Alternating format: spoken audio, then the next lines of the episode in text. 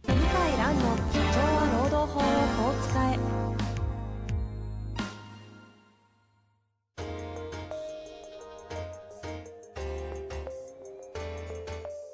法律の下で展開されるビジネスの世界ポッドキャスト「社長は労働法をこう使えば」弁護士の向井蘭が経営者の立場に立って経営者が知っておくべき労働法の基礎だけでなくビジネスに関する法律の問題を分かりやすく解説しますこんにちは、遠藤和樹です。向井蘭の社長は労働法をこう使え。向井先生、よろしくお願いいたします。はい。よろしくお願いします。さあ、今週も行きたいと思いますが、はい。最近なんか、こう、大きなね、事件、労働法関係の事件が、ないなあという話をしてたら、ないなぁと。はい。話さなきゃいけないことあったとそう、ありました。いうことで、今日はちょっと質問はですね、お休みさせていただきまして、はい。持ち込み企画事件投稿をしたいと思いますが、はい。早え速。っ、とですね、えーどうなんだろう。ちょっと、あの、企業名が事件名になってるんで、はいはい。ちょっと名前は言えないんですけど、例えば H 社事件と H、頭文字と H 社事件、はい。令和2年の3月の横浜地裁の判決もう出たばっかですね。出たばっかまあもうでも1年経ちますね、令和2年だから。まあまあ、新しい判決なんですけど、ど何、なぜ注目を浴びてるかっていうとですね、えパート、アルバイトの方ってシフトで入ってるじゃないですか。はいはい。 1ヶ月 4, 4日とか1ヶ月13日とか決まってないですよね。ええええ。大体、大体なんとなく、このぐらいでシフト入ってよみたいな。ですね。で、毎月シフト表渡されて、うんうん、あ、店長この日ちょっとダメです。うんうん、あーじゃあしょうがないね。じゃあこれで、こことここ入れますかみたいな感じでやるじゃないですか。普通の話ですよね。そう。で、コロナで問題になったのは、全部仕事なくなっちゃうわけですね。ああ。は緊急事態宣言、去年の今頃かな。いはい、ああは4月かなで出まして、で、全部仕事がなくなっちゃったお店いっぱいあるわけですよ。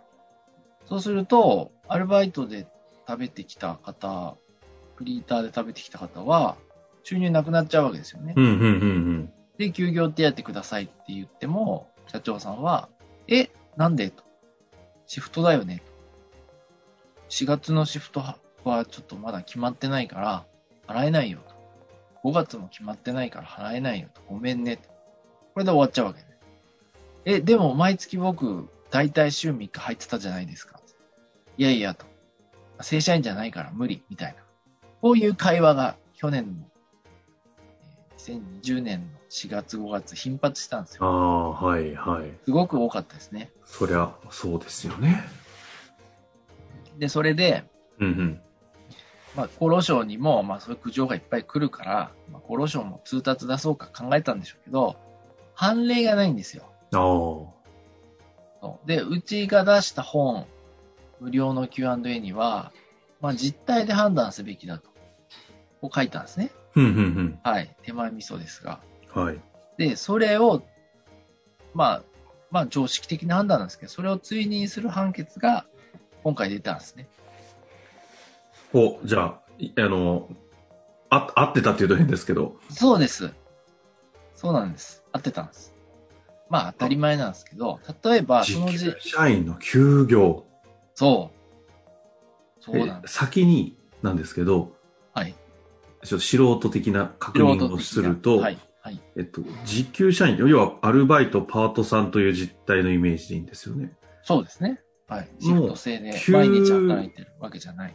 業っていうのは、はいお。休みお休みの手当手当。本来働ける、普通に考えたら、んあ、世代によっても違うのかもしれませんけど、はい。全然そんなことあるわけないよなっていう感じで過ごしてきましたけど。いやいや、ほとんどの人そう思いますあ、ですよね。ああ。うん。それが、まあ、普通といえば普通なんですはいはい。ただそこに焦点が当たり、どうするのかって話になって、はい。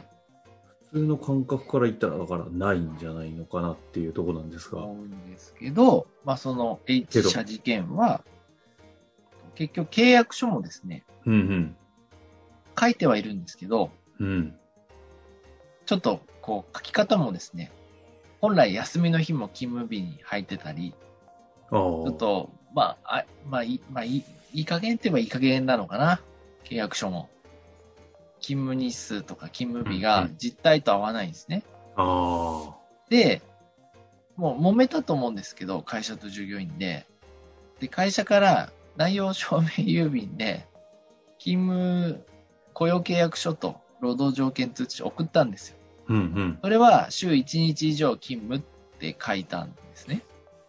週1日以上勤務の供与契約書労働条件通知書を渡したんだけど、ご本人は受け取っただけで同意はしてないわけですね。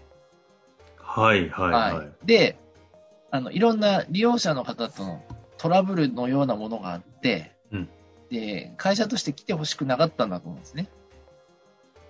はい、で、あ労働者の人は、いや、私はまあ、だいぶ結構今まで働いてきたのになんで働けないんだって言って、裁判になったんですよ。うんうん。最初、会員裁判所になったんですね。で、会員裁判所の判決は見てないんですけど、それに対して不服で、えー労働者側が不服で、で、こう、二審として地方裁判所が判決を書いたんですね。うんうん。それがね、これまでにないもので、要は、実態で判断しますと。契約っていうのは、あの、文言だけじゃなくて、実態を踏まえて合理的に解釈すると。契約の合理的解釈って言葉があるんですよ。うんうんうん。要するに、お互いの本音ってこう、別のとこに出るじゃないですか。はいはいはい。文章以外にも出るじゃないですか、本音。で、実態によく出るじゃないですか。うんうんうん。ですよね。はい。なので、実態を見て判断する。で、実態を見ると、週4日勤務していたってことを本人尋問で法廷で話してるんですね。うん。うんこの方ね。うんうん。で、その、会社側は勤務表とかタイムカードとか出さなかったんですよ、一切。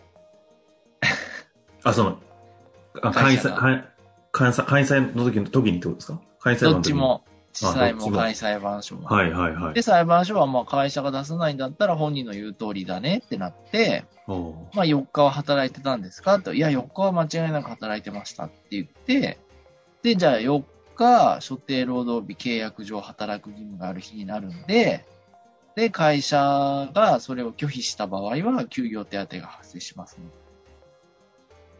なでるほど。支払いを命じたんですね。週4日分の給料、払いなさいと。こういう判決なんですよ。うん。今今までなかったのは、金額がやっぱ安いわけですね。で、弁護士つかないと、やっぱり、まあ、難しい裁判なんですよ。はいはいはい。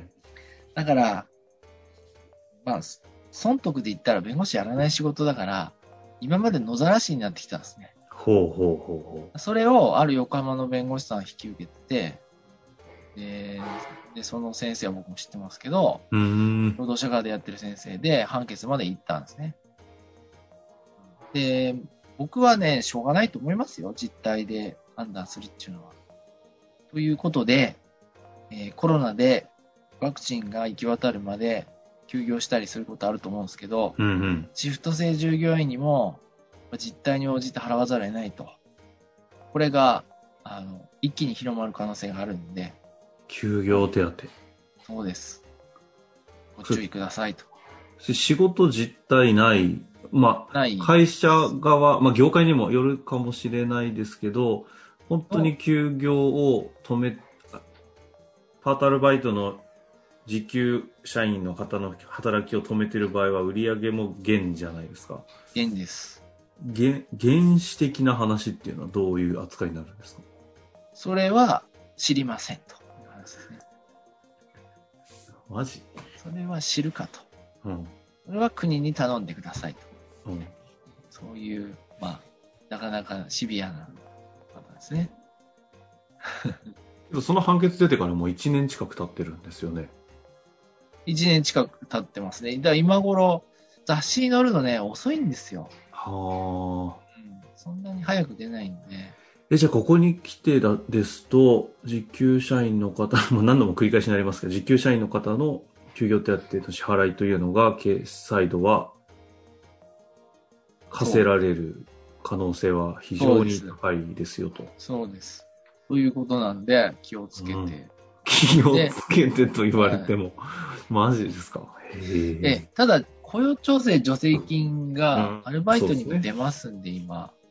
申請すれば国から出るから、まあこれは払っていただくしかないかまなあってそこと、そことくっつけて対応していくってことなんですかね、実務上は。ね。はい。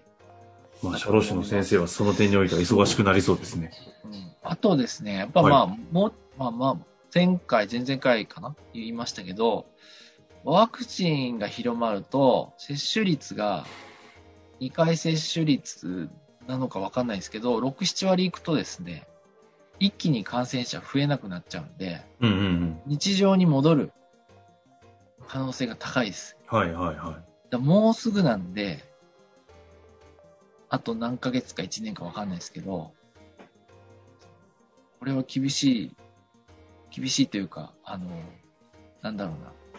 ちゃんと従業員、アルバイトの人確保しないと営業再開できなくなっちゃうかい。あら、あ。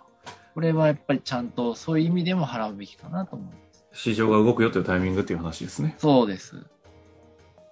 なるほど。と思いますけどね。いやーなるほどね。これは知らなかったですね。そうでしょはい。う。結構最近です。こういうのって、そのうちニュースそろそろ出るんですかね。出ますね。あの、そろそろ通達とか出るんじゃないかな。出ないかあなあ、そうなんだ。いや、横浜地裁だから出ないってことないけど、ただ、これはやっぱり仕方がないっていうことで、厚労省も通達これにそ出すんじゃないかな。うーん。まあ、というわけで、あの、ちょっと H 社という言い方をしたのであれですが、あの、し自分たちで調べようと思った場合は、なんてグ、ググれば、その H は H のままでいいんですけど、他のヒットしそうですよね。時給社員、うん。時給さ、時給社員ですね。時給社員、じ休まあじ業保まあ障時給です手当とかで出るんですかね。はいぜひちょっと確認していただけたらなとはい思います。今日のところはここで終わりたいと思いますが、はい。先生、いつも忘れがちなありがとうございま。したあ、そうですね。事業顧問、えー月2万円、大体月2万円で、えー設定させていただいて、えー相談料上限なしで、えこれすごいですね。上限ーなしないです。上限なし。し。あとチャットワークでやり取りしてます。あとは、事業顧問サロンみたいな感じで、ミニ講演質問会を月1回やってます。はい。でぜひ、行かせる。はい。ぜひ、あの、ご興味ある方は、事務所にお電話か、メールのその問い合わせ窓口から、ホームページのよろしくお願いいたします。あの、社労士の先生だけじゃなく、税理士の先生とか、弁護士の先生とかもご活用されている方あ弁護士のは先い生るというふうもいらっにしゃいねま、す聞いてますので、はい。うまくご活用いただけたらなはとい。思います。ということよろで、しくお願いし今ま日すのとこは終わりたいと思います。向井先生、ありがとうございました。ありがとうございました。本日の番組はいかがでしたか番組では向井蘭への質問を受け付けております。ウェブ検索で向井ロームネットと入力し、検索結果に出てくるオフィシャルウェブサイトにアクセス。その中のポッドキャストのバナーから質問フォームにご入力ください。たくさんのご応募お待ちしております。